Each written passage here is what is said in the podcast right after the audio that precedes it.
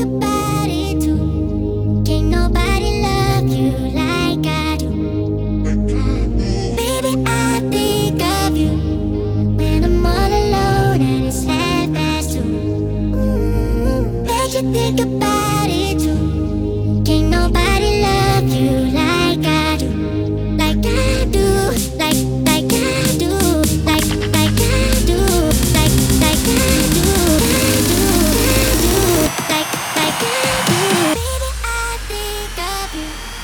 When I'm all alone in this headmaster.